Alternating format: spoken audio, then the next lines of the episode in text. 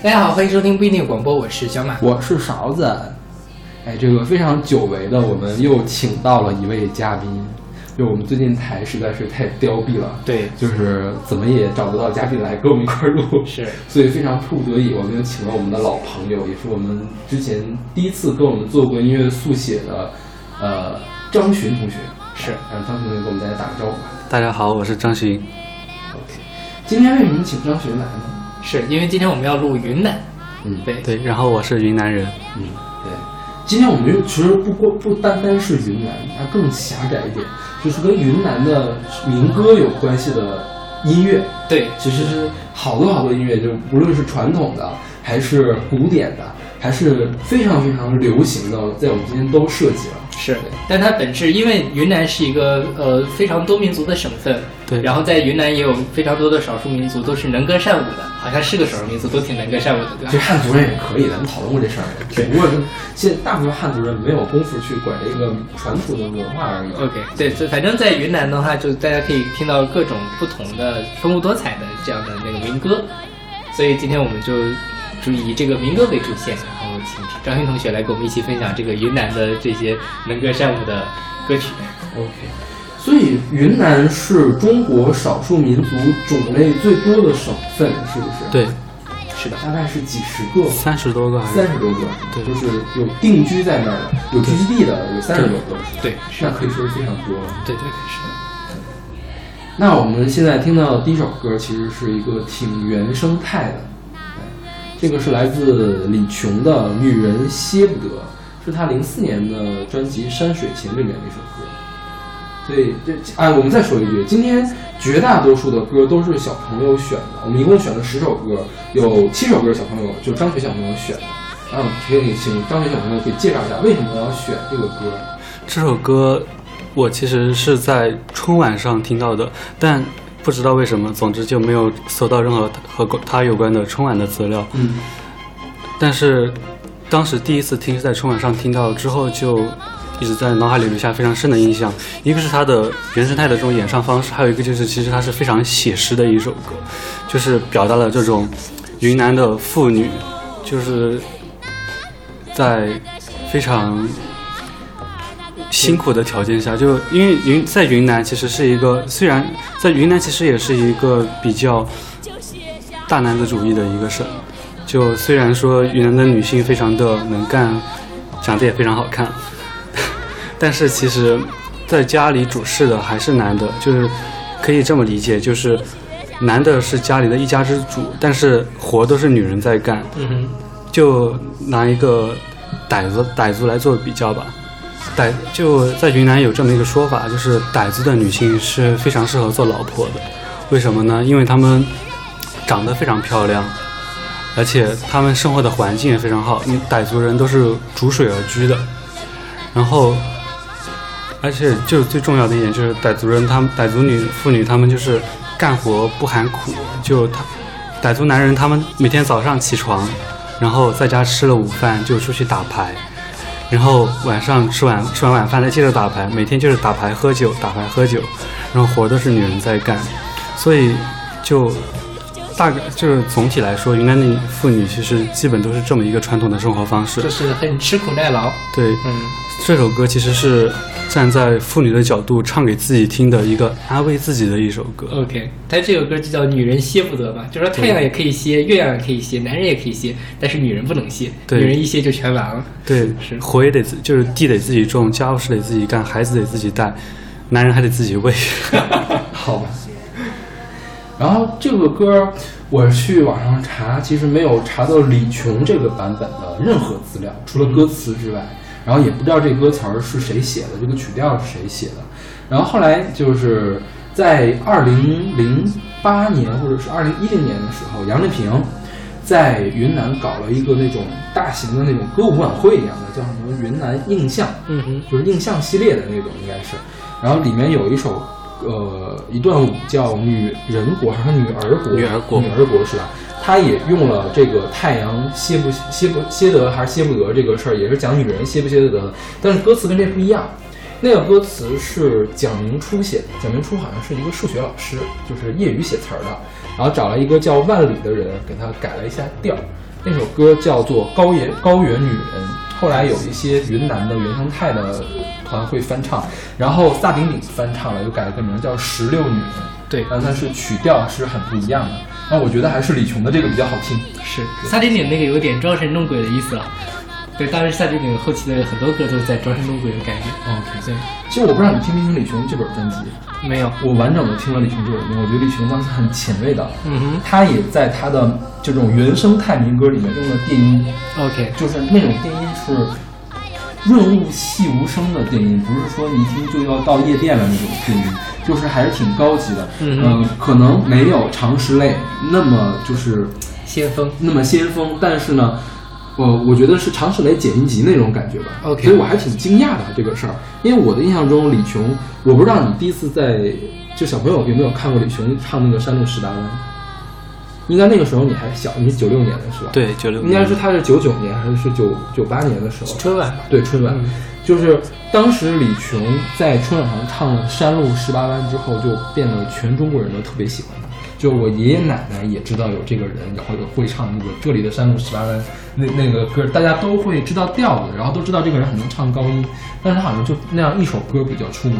啊，但是我后来回去听了一下他零四年这本专辑，我觉得还是挺好，山路十八弯可能就是他唱火的是吧？是是是的但我对山路十八弯的印象其实就是 KTV 里面那个 MV，一群光着屁股的小孩不停的从河岸跳到水里，就因为从很小的时候在 KTV 里就看到了这个 MV，视觉效果比较震撼，就他们就笑得特别开心，然后就光着屁股一直重复往水里跳这个过程。OK，我听《上路十八弯》是因为在《快乐大本营》里面，谢娜不停地在唱这首歌。是吗？对，我年山路十八弯是个湖南民歌是吧？嗯对。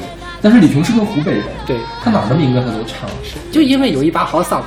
嗯，嗯但其实李琼在这个当时他是以业余的身份出道的，他好像不是专业选手。他青歌赛对他青歌赛业余组的时候是拿冠军的，但是到了专业组的话他就不行了，因为他嗓子高，所以业余的人很很少能喊到天赋好。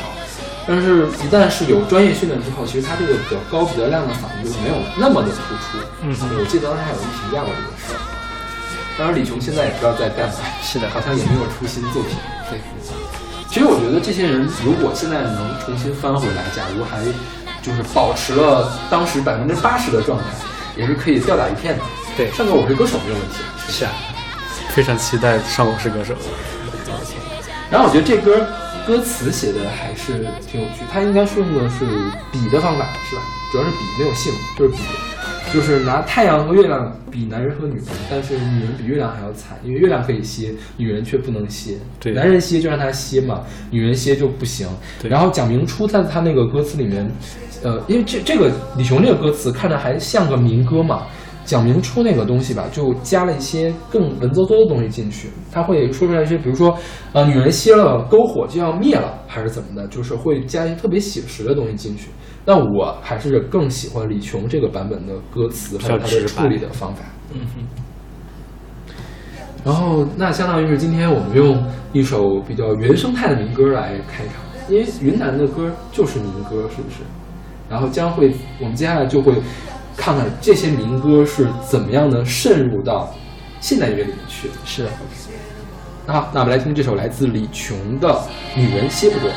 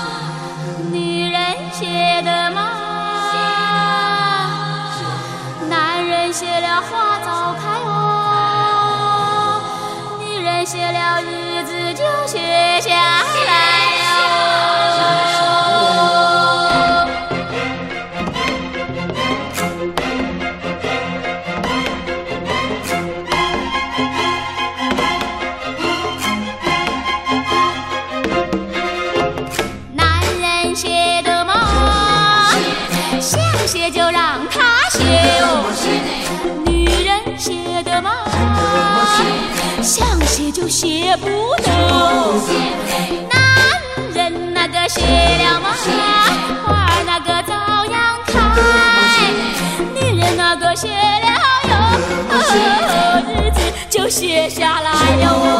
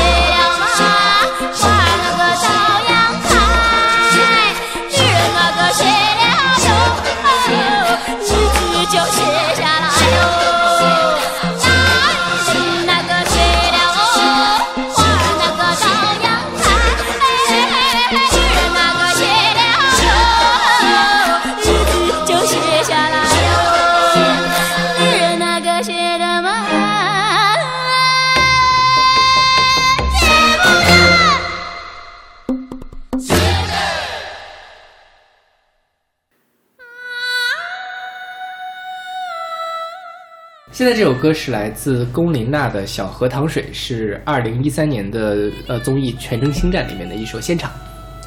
当时龚琳娜其实已经比较就是口碑不太好了，已经是吧？因为他唱过什么金箍棒一类的，我记得是。对对，法海你不懂爱。对对对，然后当时就大家一片骂，说你唱忐忑，那我们听不懂是艺术。这个金箍棒我们可是能听懂的，你就是瞎唱。对，然后突然他就上了这个《全能星战》，唱了个《小河淌水》。他是先唱了《明月几时有》，《明月几时有》唱成那个摇滚风，也是被一片骂。后来唱了《小河淌水》，我说原来很多人就知道，原来《小河淌水》可以这么好听。所以《小河淌水》是云南民歌吗是是是云南民歌。？OK，它是这个是一个叫什么？它这个《小河淌水》好像还有一段关于版权的这个争议。嗯，呃，一般的说法是，这个有一个叫做尹义公的人，一九四七年就是云南闹革命的时候，他后来当上了云南的一个市的宣传部的副部长，然后他收集的一个越南民歌。但是也有一种说法是，当时另外一个人创作的革命歌曲，然后他们当时呃大概在本世纪初的时候还在打官司，说这个版权到底是归谁。但是因为已经是五十多年前、六十多年前的事情了，所以也没有人知道当时具体是什么样子。但是它出现在云南肯定是没有疑问的。嗯，我们之前选过《小河淌水》，没有，没有选过常石磊那个版本吗？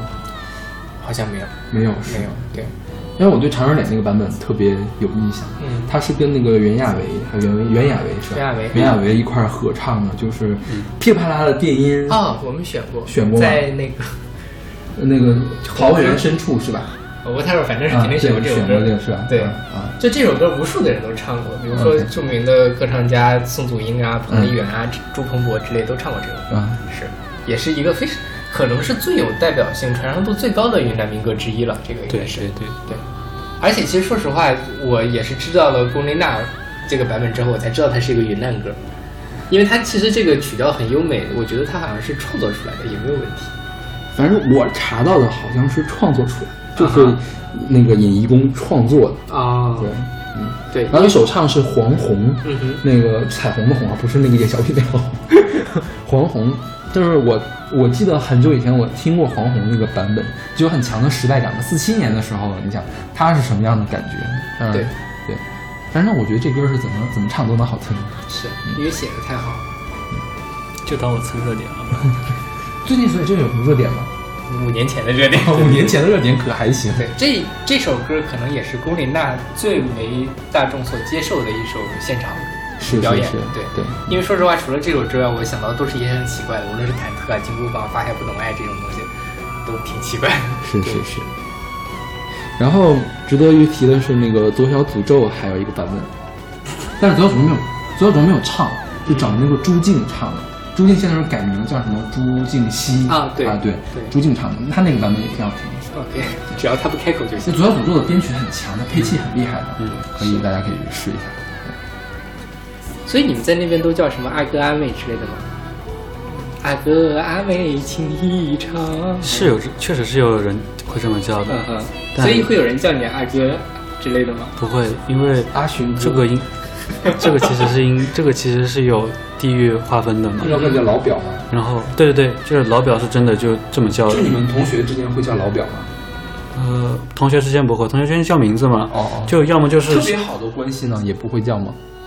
就真，要么就真的是堂表兄弟、堂表姐妹这样的啊叫老表，要么就是像像北方人这样大哥大姐，这样就、哦。就是就是陌生人之间的一个敬敬称称呼，就像天津人管所有的女性都叫姐姐一样。对对对，我嗯们那边就管所有的就男男男男性与男性之间可能就嘿老表你怎么怎么样之类的，哦，明白，就是未必是真的是亲戚关系。对，未必可能就真的是陌生人之间的一个进进进程。，OK，就像我们那儿就是同学之间，就大家都是哥，大家都是姐。张巡就巡哥，小马马哥，对对对就是不管谁大谁小都是马哥，对，没有叫马弟的 马弟就很难听啊。是啊，啊。尤其是现在，因为我前一段时间去那个哪儿长春去做实验，他们那儿也是，所有人互相称呼不是什么什么老师，什么哥什么哥，哦，就除除非是差了辈儿的那种叫老师嘛，平辈儿的都是什么哥什么哥。韶哥对对对对，可以啊。我高中同学都管我叫勺哥，谢谢。好吧现在现在吃饭的时候还勺哥呢。OK，说到勺，在云南方言里面，其实勺是一个形容词。也是骂人的是吗？对对对，是不是傻，就是啊神狂二五这种这么能说能能理解吗？这个也是云南方言了。听不懂。其实就是就不靠谱，就是东北话比较彪的那种。不靠谱，他嗯顽皮皮啊皮哦对皮啊，就勺颠颠的，就是特别皮。可以可以可以可以。这很好。我觉得你现在有点勺颠颠的，你知道吗？好的，好的，没问题。请自重。那好吧，那我们来听这首来自龚琳娜的《小河淌水》。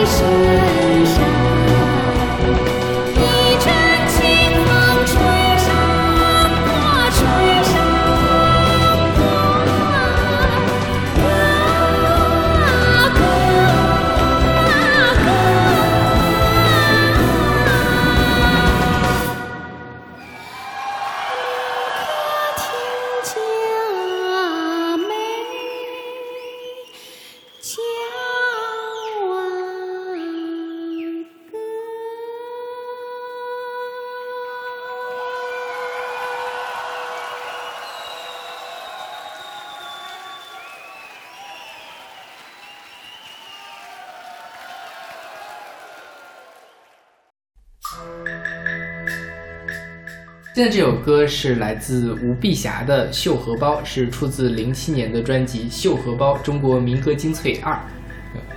绣荷包就是吴碧霞这本专辑里面就收了两首绣荷包，是的一个是这个云南弥渡的绣荷包，还有一个是山西哪儿的绣荷包。对，对那个那个绣荷包我听的更多，那个就是什么初一到十五，十五的幼儿园怎么怎么地。对，嗯像我就是从小就听着这种歌长大的，这首歌嘛，就就就是这首歌，但不一定是他唱的，反正就我们那边就很多地方，就是就找不到歌就会放这种歌了。是在什么情境下会放这首歌呢？颁奖典礼吗，呃，颁奖典礼全是全全中国的学校放的都是一样的歌，还是不太一样，有那么几首。对，对好吧？那可能就是那种，比如说市政府办了一个什么什么晚会，就是在某个广场上，或者说某个来做宣传的厂家，反正就就聚集着大众来一起嗯看特别无聊的那种给老大妈、老大爷看那种节就是目的时候。三新年新三三下乡的那种低配版对，然后在然后在开场开场之前就就是放那准备的音乐，就会放这种歌。OK，哦，我可以理解。是，我觉得这也挺好的。那不放这种能放什么呢？就像你们那儿肯定就放什么蒙古民歌、腾格尔嘛。啊，父亲的草原，母亲的河，什么我和草原有约定，这是近十年。嗯但更早的时候，我小的时候，我们那边那个一般不是都叫文文工团嘛，嗯，然后内蒙叫乌兰牧骑，不知道嗯你们知不知道？就反正也是这种，比如说县里面的官方的文艺组织，他每年过年的时候会给我们唱评戏。评戏，对，评戏是你们那儿的吗？但是我们那儿不知道为什么大家就很喜欢听评戏，评戏是其实是河河北北的是吧？对就是赵丽蓉，赵丽蓉就是这个六月六那个就是。是评剧是吧？对对对，去花为媒嘛。但是我们那边其实是挺，我也不知道为什么，反正大家都会听评戏。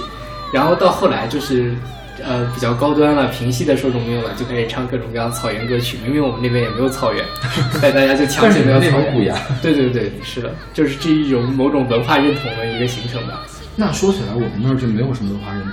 我觉得我们那儿就是春晚唱什么歌，我们就放什么歌，你们那儿不扭秧放二人转是吗不？放二人转。没什么扭秧歌之类的吗？扭秧歌是也不是那种晚会之前要放的歌呀，就大家等待的时候不会放扭秧歌的歌。哦拧秧歌会拧，但是是专门去扭秧歌。啊，骑了咚咚锵咚锵那种。对，还有踩高跷什么的，那都会有。对，但我觉得我这个好像跟中原没什么太大的区别，扭扭秧歌这些东西，还是东北扭秧歌扭的多吧？中原不拧吗？我不知道，别看我，我是蛮夷之地的人，你们也是，我们也是蛮夷之地，你知道吗？那儿扭秧歌吗？没有不扭不扭，那个东西对我们来说就是春节联欢晚会或者乡村爱情之类的东西，不是这是电视里的东哎西。那那你们那儿，比如说那个节日庆典表演什么？春节啊，或者是就是那种街道组织的那种群众活动会表演什么？我们那边没有街道组织的群众活动，就像我们那儿，我小的时候，那个街道组织群众活动还挺多的，就是拧秧歌、踩高跷，让大家戴那个娃娃头，啊，是我然后们也是。还有最比较好的时候会有舞狮，因为会舞狮人比较少。对，然后街上会有这个活动，就是放完鞭炮，这个对这个呢绕着我们那个场子走两圈儿，OK 就算结束了。我们那边就应该是没有文化建设这种东西的，嗯。所以其实就是放飞自我的，就只有就一定要说的话，那可能就是每年农历六月二十六的时候会有一个火把节，嗯因为是一个非常传统的东西了，所以官方会指定说今年的火把节在这个广场过，或者今明年的火把节在那个山上过之类的，然后就当天晚上就会生大篝火。哦然后大家载歌载舞，对对对，就是这样。然后这拉手拉着手，跟那个《情深雨蒙蒙》一样，然后转着圈跳舞一样啊。这可以待会儿下一首对，一首有一个火把节，我们可以细细来说。嗯对。那我们说说这个绣荷包吧。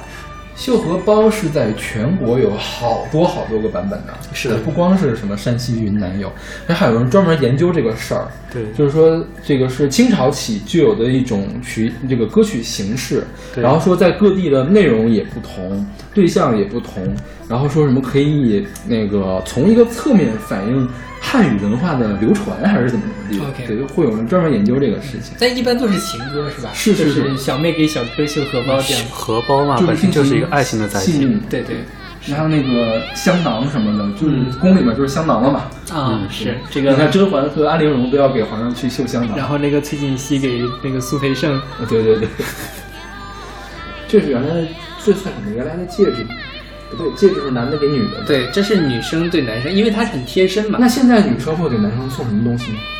还有这习俗吗？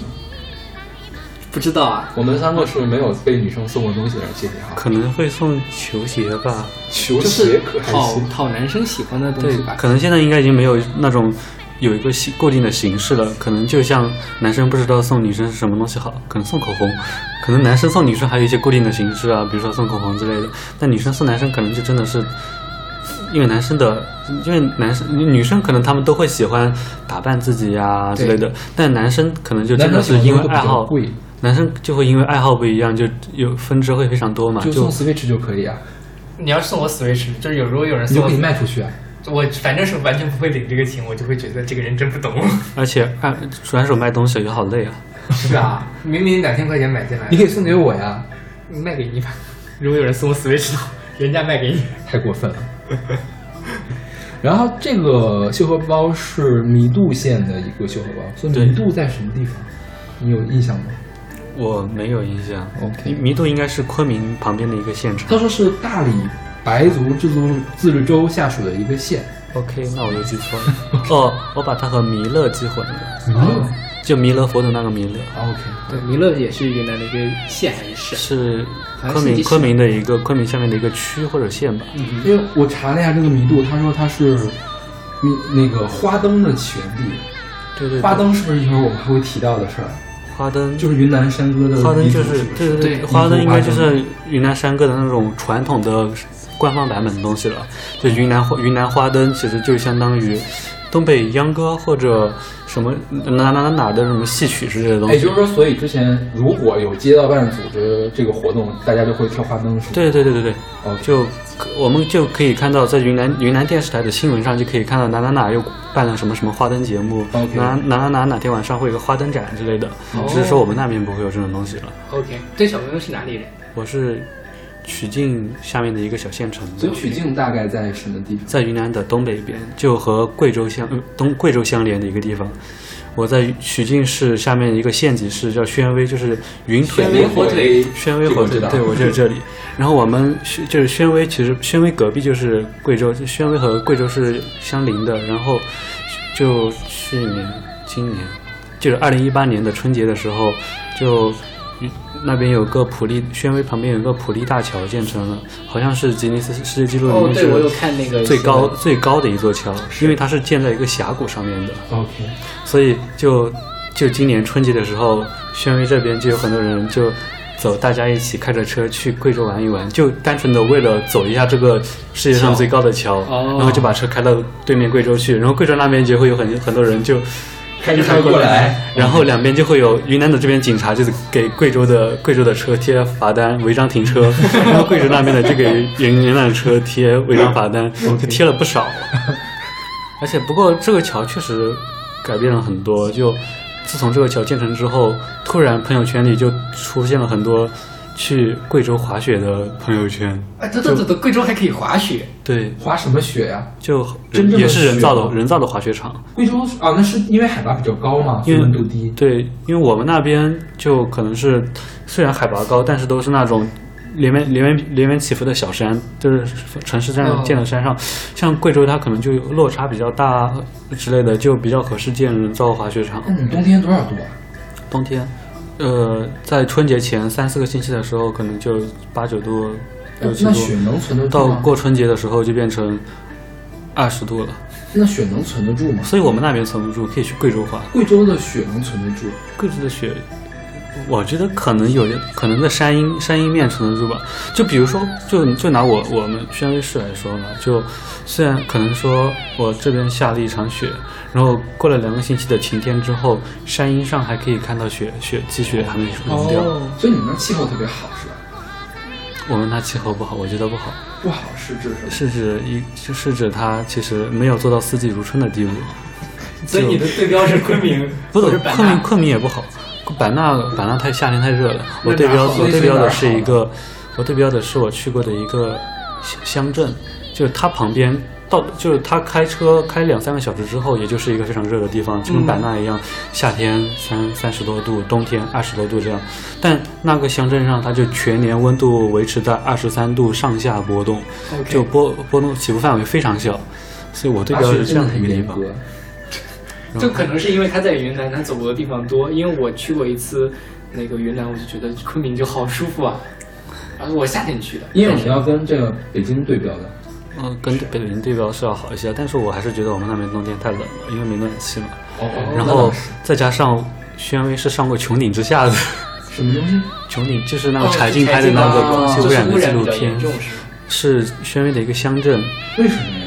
因为那个乡镇上有个矿，所以那边癌症有矿啊！癌，对对对，家里有矿，所以那边癌症发病率比较高，所以就上了穹顶之下。所以我就对标的时候就会觉得，这一个是气候也没那么好，然后就会觉得我们那其实也穷山恶水。然后这歌是吴碧霞唱的，吴碧霞是中国现在还活着的顶尖的花腔女高音，就是她应该是女高音这边顶级的水平了。按理说他是个美声唱，但是他他来唱民歌，所以他也是中国少数几个可以把民歌的唱法融到美声唱法里面去的，还是很厉害的一个人。是。那好吧，那我们来听这首来自吴碧霞的《绣荷包》。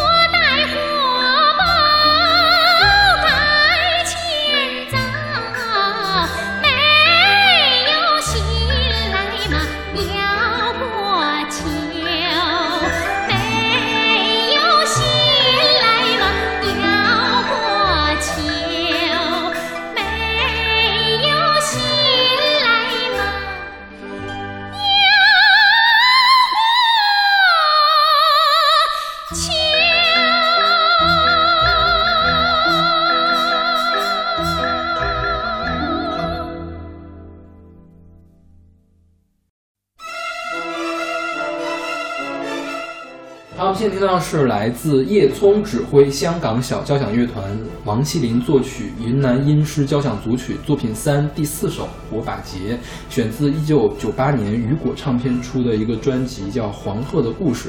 它是精选了一些华人优秀的这个交响作品，都是华人创作的。华人创作，而且是根据那个中国特色的素材改编的这样一个作品。OK，那刚才我们说的火把节，这歌就是描写火把节的这个景象的。它是三段式，前面很开心，中间呢跳累了歇一会儿，后面又很开心，这样一个东西。哦，就我我我我其实就听不出情绪来，但我就会想把它想带入到火把节那个场景里去，嗯我就会想前面是大家开始就是招呼呼朋引伴的，大家约着一起去火把节的现场，然后中中间就是突然篝火就升起来了，因为我们那边篝火是很高的，就是会升个两三米、三四米这样的一个熊熊大火。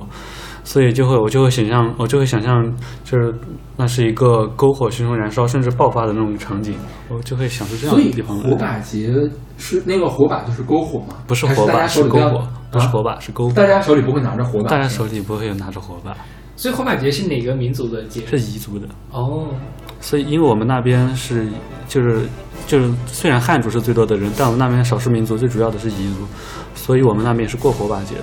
但在云南过火把节过得最出名的地方是昆明旁边的楚雄，嗯哼，然后就差不多就就像我们那样，像像我们是就是有点情调的，就是会愿意去过火把节的，那就是说。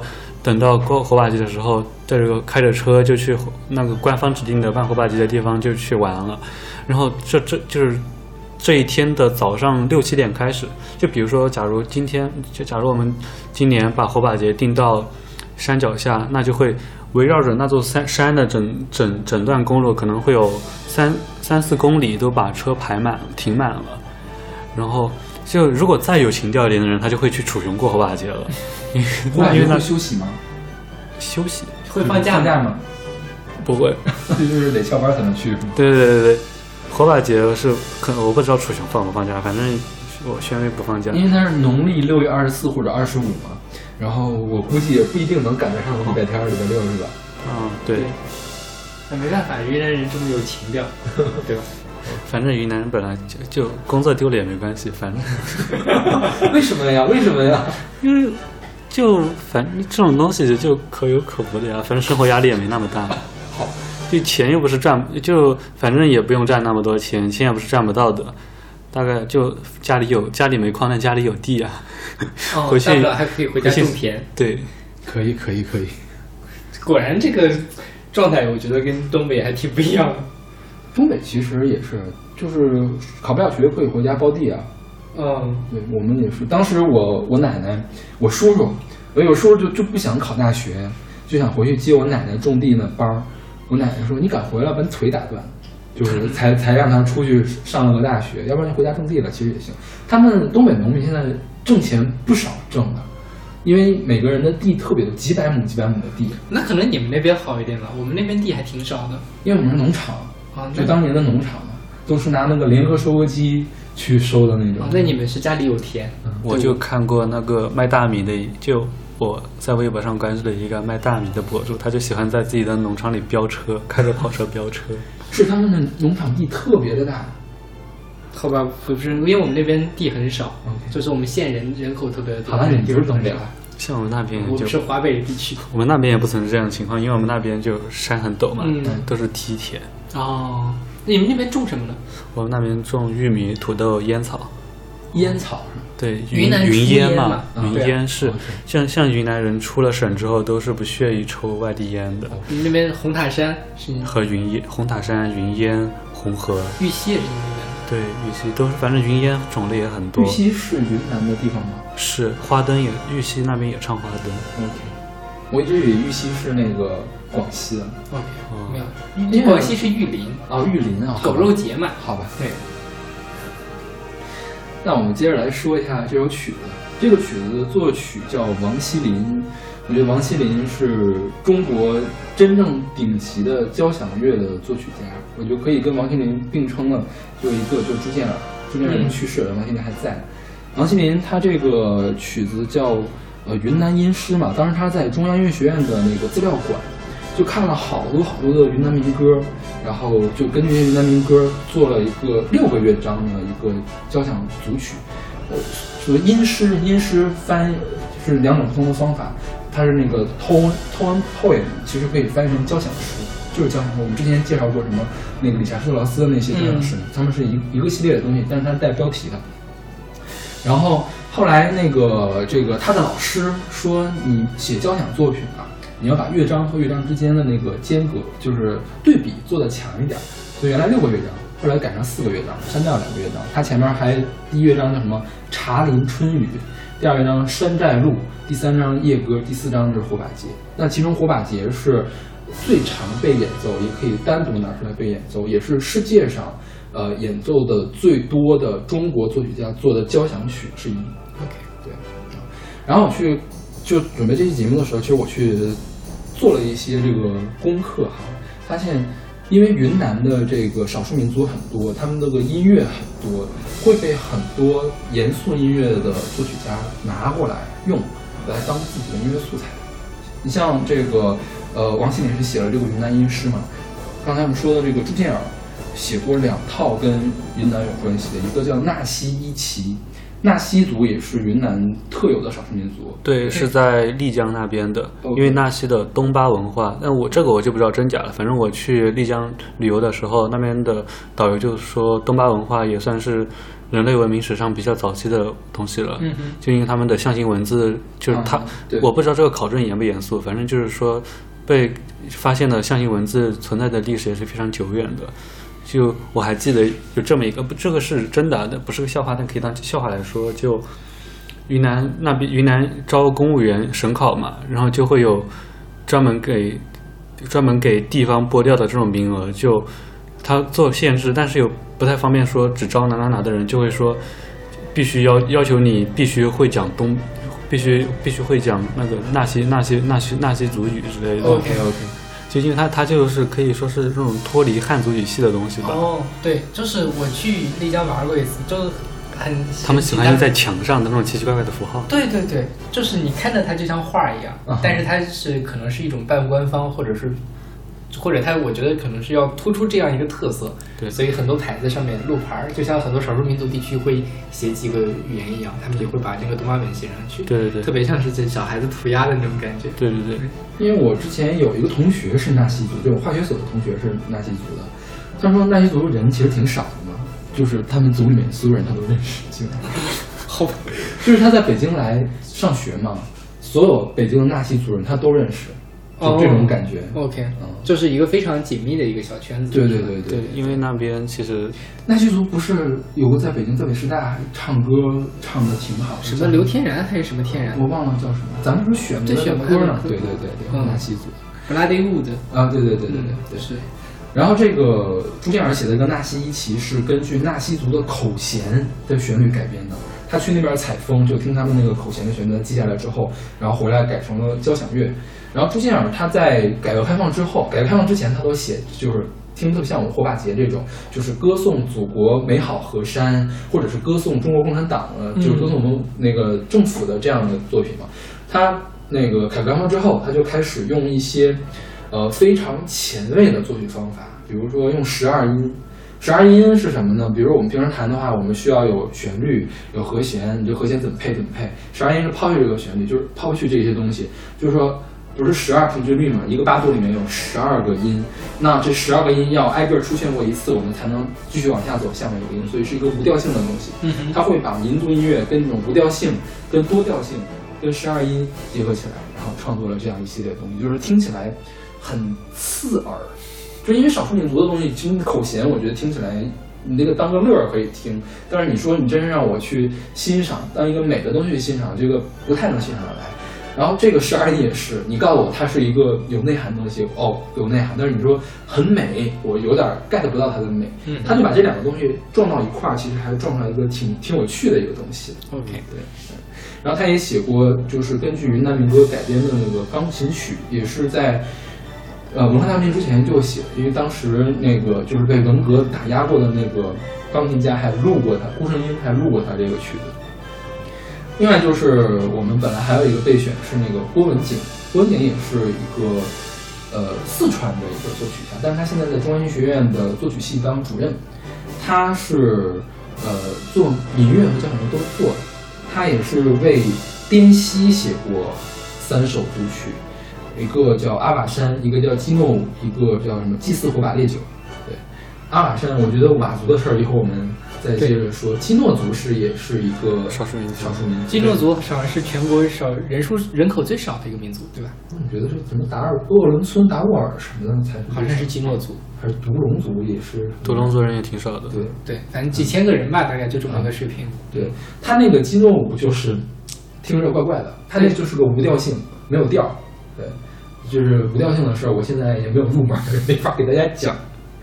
然后再有就是那种歌功颂德式的这个嗯东西，有一首叫《北京喜讯传边塞》边边寨，那个曲子，我觉得有的时候颁奖礼会听到。OK，对，它是呃，为了庆祝文革结束，粉碎四人帮。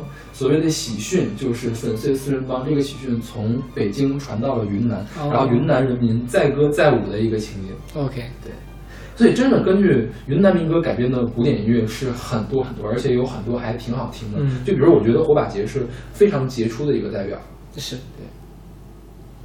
那好吧，那我们来听这一首王启林作曲的《火把节》。现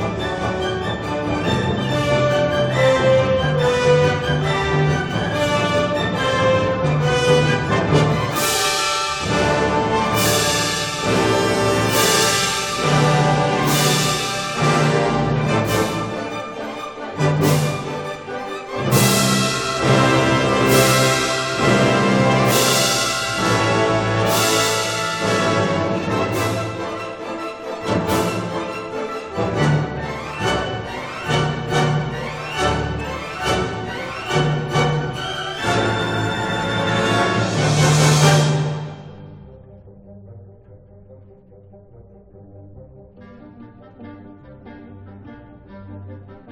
you.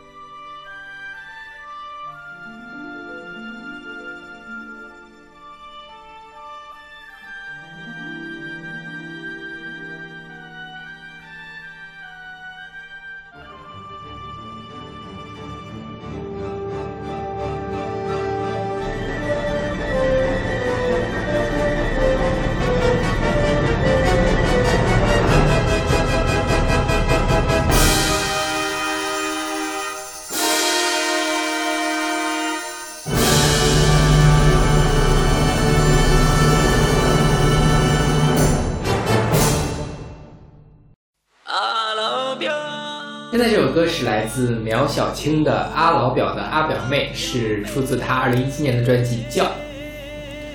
这个苗小青，我一开始以为是什么哪来的野鸡网络歌手，好像后来看不是，是吧？对，不能算，就是还是挺有挺厉创害的歌手的，还对，而且他给田馥甄什么的写过歌的，对对，好像不是那么的，这个名我觉得写的太不好了，他是起这样的名？而且他是一个内蒙通辽人，竟然是你们内蒙人，也听不出来，我们那边人也没什么口音竟然啊，姓苗，艺名吧，嗯，我也可以叫苗小满，因为真不是艺名吗？是艺名吗？我不知道，反正确实，如果说云南人姓苗，那我还可以理解了，因为是有苗族吗不是吧？好像和苗族没关系，但确实是有姓苗的人。？OK，我记得之前给我们上课的一个，之前给我们一个生物一所的老师好像是姓苗。嗯。然后这就是出来阿老表阿表妹了，是吗？对对，就就是大家之间的一个称呼了，阿老表、老表、老表、阿因为我。看这个是彝族的称呼，表示表哥、表弟、哥们儿、兄弟。对，所以就是就是大哥、大大姐、大姐这种哥们儿嘛，所以其实是可以陌生人之间称呼的。然后阿表妹呢是泛指对未婚女性同胞们的敬称，嗯，差不多吧。但是我是敬称吗？是反挑逗的反正不是，反正确实不是，绝对不应该不算挑逗。啊，就是我觉得是正经的一个。对，或者小妹、大表妹或者小姑娘之类的。因为如果要是在我们东北这边说老妹儿的话，还是有点那什么，有点调情或者轻佻的意味在。对，因为我高中的时候有一次，就是我们我班我同桌女生嘛，她她周末说那什么去她家她做饭，就给我们几个关系比较好做饭的事。然后去买菜的时候，就有一个就有一大哥就喊老妹儿，然后我们那同学特生气，谁是老妹儿？所以该叫什么女同志吗？就什么都别叫就完了呗，啊，就你好就完了，哪有这么叫的？我们那边就到到云南本土的时候，就会因为生生活压力没那么大，就大家肯定就路边随便搭个人都愿意聊两句，这这样就可能搭个因为当时我们想是，我才十六岁，你问我还老妹儿，你多大了呀？我一想你这个，啊，那总比叫大姐强。那得他妈叫奶奶吧，是不是？确实也得慢慢练。大家不同的工地方就不太一样，就像天津，无论是你多大多小，只要是女的都会叫姐姐。嗯，对，哪怕是比你小的，你也得叫姐姐；比你就是已经到了七八十的老奶奶，你也得叫姐姐。就这事儿，我是很久很久之后才意识到的，因为是在嗯同学跟我说，他有一次去火车站，那个下车特别晚，上来一五六十岁大妈，怎么叫小哥？然后就就就愣了，你知道吗？说怎么能管我叫哥？你多大？后来一找，小哥是对所有就是二三十、二十多岁的小男孩儿的这个呃称呼的小哥，对小兄弟。对，就是小兄弟，对对对，是。嗯，这首歌它其实也是用一首云南民歌改编的嘛，就是《祝酒》，嗯就是那个阿老表管你管你喜管你喜欢不喜欢都要喝，哦，就劝酒的一首歌是？对，劝酒的一首歌，哎，所以云南人劝酒厉害吗？云南人特太能喝别酒了。云南云南人喝酒是一个全省通吃的一个非常凶猛的一个文化，但是云南喝的厉害还是山东喝的厉害？肯定是云南。云南，就是山山东山东可能会把喝酒当成一个社交社交礼仪，云南是把它当成一个日常生活的一部分。山东也是山东的一部分。就是因为呃，云南我也去过，山东我也去过。像我我是内蒙人嘛，东北那边我也也也有接触。我觉得这几个地方最能喝的就是山东和云南，可能是不相上下的。反正我那年是一零年的时候我去云南，然后他们是有当地的政府部门去接待的，嗯在那待了一个星期，每天晚上都在喝酒，然后就是那种小铝壶，嗯，对，就是那小小铝茶壶，然后装的真真白酒，对，就说高粱酒或者高二二粱米酒。十多度喝吧，没事儿，都是大小伙子。结果最后发现可能那只有四五十度的样子吧，差不多就是这样然后就不停的灌我们，而且他们真的特别特别的能喝。因为我听说什么海拉尔那边是早饭也得敬酒的，也要喝酒，就起床就喝酒，起床少喝点也行。就就是那种小杯子，就六七公分高的那种小杯子，可能早饭的时候他们就喝一杯吧，应该不会喝再多了。就是早饭喝酒喝这种酒，应该是一般是喝那种泡酒。就云南云南真的是什么都敢往酒里泡，玛卡、蛇、蜈蚣、臭虫，臭虫是什么鬼啊？就是臭臭大姐，反正就云南云南逛。臭虫是什么鬼？你喝过吗？我我没喝过，我喝过的泡酒只有就只有杨梅酒，杨梅，然后各种水各种水果，有对拐枣啊之类的都会泡。是，而且真的很好喝，我特别喜欢喝是真的非常好喝对，但云南真的是什么都敢往酒里泡。那个臭虫是，就是云南就就每个就是各种县县啊乡啊镇啊，就都会约定说，比如说每逢农历每逢六，或者说每隔几天，反正各或者说属性当天属兔的时候要赶集相赶又又会凑一个集市，反正这边各个地方不一样。集市上你可以看到有的人就拿了一个塑料盆，然后里面有一捧土，土里面就趴着很多臭虫，就拿很多人别人就买回去泡酒喝。还要买回去？对，要不然自己挖也很麻烦。好奇我这个。反正就我觉得就像练鼓一样，挺神奇的。但哎，反正所以练鼓是真的吗？练练鼓，我我一般会把这个推锅，把把这个锅甩给贵州。贵州，对，一般都是那个贵州这边，所以赶尸也是贵州的，赶尸是湖南，啊，这是湖南的呀。对，湘西的湘西赶尸。对，但这其他地方是连着的嘛。是连着的。湘西往再往西就是贵州，贵州再往西就是云南。对啊，对，就每年就是从坐火车从云南到北京，有一半的时间是在出出山，就是从云南到湖南要用一半时间，剩下一半时间就是从湖南到北京了。对，就他们那边山特别多，然后所以这个文化才这么的丰富多彩。然后说到这个云南的酒，就是刚才说的有梅子酒嘛，还有就是我听到比较我喝的比较好喝的松子酒，嗯，对，松子酒是拿松子酿的酒是吗？我不知道，但是它确实是有一股很浓的松子的味道就。就是那个松松树的那个松枝的那个松酒。对对对，是，我觉得特别的好喝。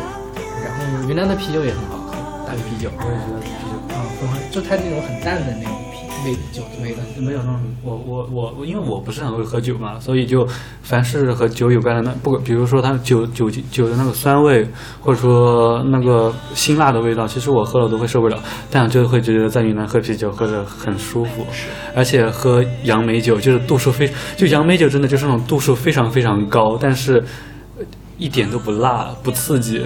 就是你可以，你可以喝了喝了两小盅，然后待会儿就醉得不省人事。但是你喝它的时候，完全不会有什么不舒服的感觉，就像喝果汁一样，还是那种浓缩果汁。嗯，对对对对对。我记得我爸爸但是我好，想喝呀，怎么办？我记得我爸爸回忆过说，他对我外公的一个回忆，就说当年我妈带他去见我外公，就是结婚前带他去见我外公的时候，我外公就拿出了他珍珍珍藏多年的那个拐枣酒，啊就是拐枣拐枣是什么东西？一种水果，一种枣是吗？不是不是不是枣，是酸角吗？酸角，酸角。不是酸角？拐枣是拐枣是甜的，味道很像枣。嗯哼那长得像那个豆角一样的东西是吗？拐枣就很拐，就是这么这么没见过，就两两三公分，没两三见过。两三公分。接着说，然后呢？嗯，就用拐枣泡的酒，我爸就说他印象非常深刻，那个酒就是琥珀一样的金黄色，然后倒出来是可以拉成丝的，就是会拉丝的那种，非常浓稠的那种样子，可能是泡了很久。然后我外公又非常会泡酒，这就印象非常深刻。那个酒特特别香甜，特别好喝，但是后劲又特别足，醉得不省人事。哎，那那个杨梅酒就是把酒，就是你打到烧酒里面泡杨梅就行了吗？泡上对泡就是就是把就是往白酒里面扔杨梅和糖，糖和杨梅要放要放糖。青梅酒要放糖。对，就是那紫红色的杨梅或者青梅都都可以。因为我们东北那边是喝松茸酒，就是采松茸然后泡酒。因为我没喝过，他们也说特别有甜味儿，有松茸的那个甜味儿。那个东西反正是因为当时也就是在我们镇上打了点儿那个烧酒，然后是别人给送的松茸，就是因为东北的松茸很少，就是你都成不了商业，你没有人买的。都是那种去采蘑菇的人偶然碰到一颗松茸，就一年可能碰到一两颗。嗯，所以松茸是一种菌，是吧？是蘑菇，是一种菌，就是蘑菇云南就挺多的。对，松茸是如果要是烤蘑菇是非常非常贵的，而且得吃新鲜的，而且是松茸桂是被日本炒炒作起来的。日本人很喜欢吃的。对，像东北东北蘑菇比较多的是那种蒸菇吧，就是那种小鸡炖蘑菇里面的那种蒸菇。真蘑必须得晒干了，对，松茸是要吃新鲜的。像云南就这两天去吃蘑菇的时候，这两天就就你就可以开始看到。某哪一家子又吃野生菌又中毒了，一家子送医院这种事情，就这两天就开始上新闻哎，了。因为那什么，那个就是之前网上有特别红的那个帖子，就是说每年这个时候，就大家吃了吃点有毒的就开始看电影了。你这个时候蘑菇中，就蘑菇大多大多数毒蘑菇它是那种精神精神毒素，就是致幻的嘛，嗯所以就会有各种什么有小人跑过来的幻觉啊之类的。但当然这里还是要推荐广大听众朋友不要去尝试，因为确实是会出人命的。对你像他们在当地的人尚且分不清楚，何况是咱们。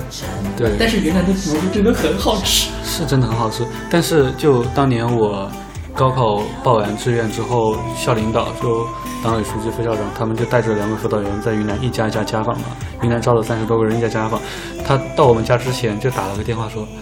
就提前就说好，今天晚上来你们家吃饭的时候，不要再带我吃野生菌火锅了，因为每一家都带他吃这个，因为这个是非常具有云南特色的。你想着他一个从北京来的大领导，一定让他吃一点非常具有云南特色的东西，就几乎每一家都是带他去吃野生菌火锅，他都崩溃了。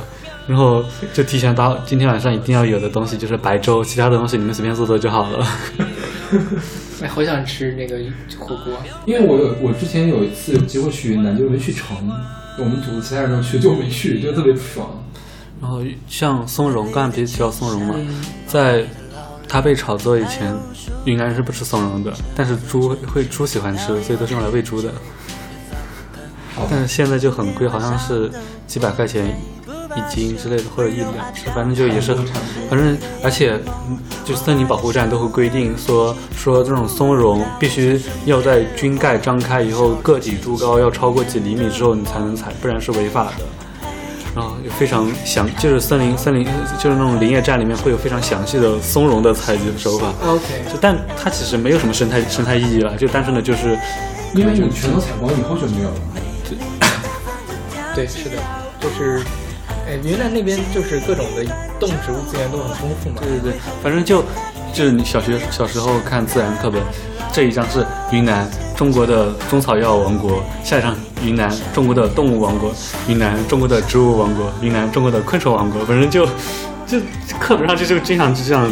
是的，就像中国唯一的热带雨林是在云南的，嗯，就版纳那边是吗？什么东西？热带雨林。那个海南那边也算有一个，是吧？对，是热带雨林吗？嗯我记得好像是算的算的。我我之前有留意查过，但我就有一点印象。嗯，可能也算，反正就版纳那边确实是非常主要的。因为就我是去过那个杨善洲林场，就是中国不感动中国的那个杨善州，哦，对，他就种了，他就他真真的你不到当地你是不能理解他真他怎么可以这么牛逼的那种。所以就是讲一下你是说为什么我不知道这个人？他他是一个退休老干部，然后就退休之后就天天种树，嗯，这种树种到了一种极致，真的就我看感动中国真的是不会有那种直观的印象，因为我是去过林场的，就一个山头一个山头全都是他种的树，这种遮天蔽日，地上不长草，全是落叶，因为树种的非树树长势非常好，就真的就是大森林的那种感觉，然后生态也非常好，我在那边还能见到熊的脚印啊这些东西。所以那个云南那边树砍的很多吗？也挺多的，之前砍的很多，也砍了很多。就原始森林留的还多吗？反正还是一直在减少，因为一个是主要还是西双版纳那边，就云南虽然说生虽然虽然说大家生生存压力小，但还是大家都想赚钱的，就很多人就一直在砍森林，然后去种橡胶树之类的。对，但是其实种橡胶树非常的破坏环境。就橡胶树就可以，橡胶林就称为绿色沙沙漠嘛，因为它是一种破坏生态稳定的东西，就是本来好好的一个食物链生生态链就已经断掉了，就变成了一个大众的橡胶林，然后水是橡胶有毒吗？还是？不是就是本来一一片森林，它应该是有就是有草有树，还有就是它应该是不仅是某某些树生存的地方，它同时还应该是很多动物栖息的环境。同时，这些树因为它是生长了很多年，它们的本身它们的根系就应该是可以固水土的。嗯然后你把这些树都砍完之后，云南的还还有一点就是云南的土地其实是很脆弱的，虽然说什么都长，但其实一点也不肥。OK，不肥是吗？就是不肥，所以就，所以所以，其实它它就是很脆弱，就是虽然说看着是一个非常繁盛的一个样子，但是你一旦把它破坏了，就是很难再恢复，水土就会流失非常严重。你种了种了橡胶林之后，就生态生态效益会差很多。OK，因为像东北那边原来也有很多原始森林嘛，现在就是只有边境那边原始森林还比较多。就是我说我们家那边，不是大仙岭那边啊，我就我们家那边有原来有很多林场的，然后现在补种的那个是叫就人工的林嘛，就比原来那个林要差特别多，就东西特别少。就是我爸，我小的时候啊，我爸带着他去去他出生那个地方去玩儿，就是总想给我看一下他小时候玩什么草嘛，什么黄瓜香呀、什么刺儿梅呀，就很难找得到，OK，就找不到了，没有。我们那边是在，就我们那边砍树是当年大炼钢铁的时候砍的，一个山头一个山头就推平的那种砍。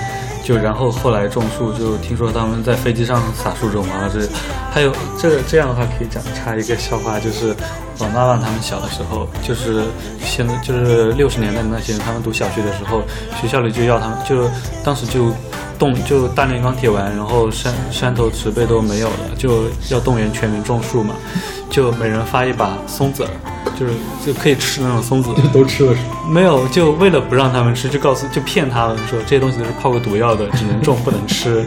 然后每个人再发一个小铲子，就让他们自己就去山上种松子了。OK，好吧。然后呢，长出来了吗？长出来了，现在就云南，就我们那边不是云南，我们那边山上就全都是松树，哦，就全都全都是松树，然后再再来一些次生的小灌木丛之类的，就每年大家就春天夏天就上山采一些野果吃啊，这他们都是家庭项目了。嗯很好，还是比较容易长树的。对，那儿其实树也容易长，一般都种椴树。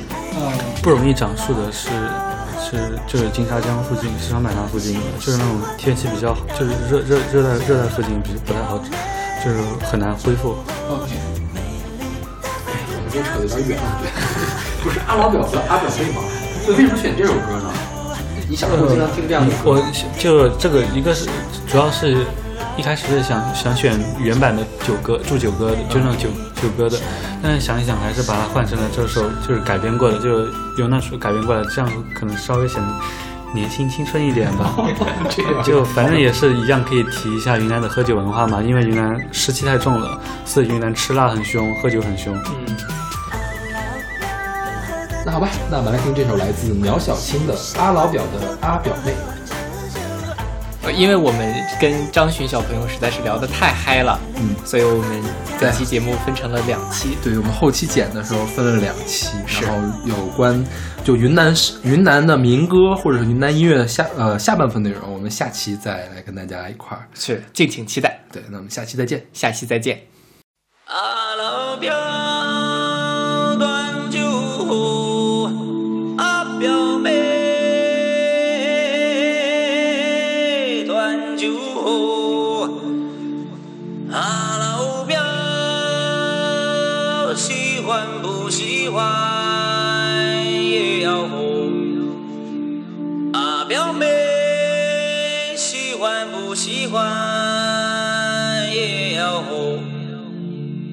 美丽的青山，茂密的老林，还有无数个清澈的泉水，倒一碗米酒，远方的朋友，今天晚上都不醉不罢休。温柔啊表妹，美丽的眼眸，我把这伤一起舞蹈，熊熊的烈火，燃烧了几千年的梦。嘿，嘿，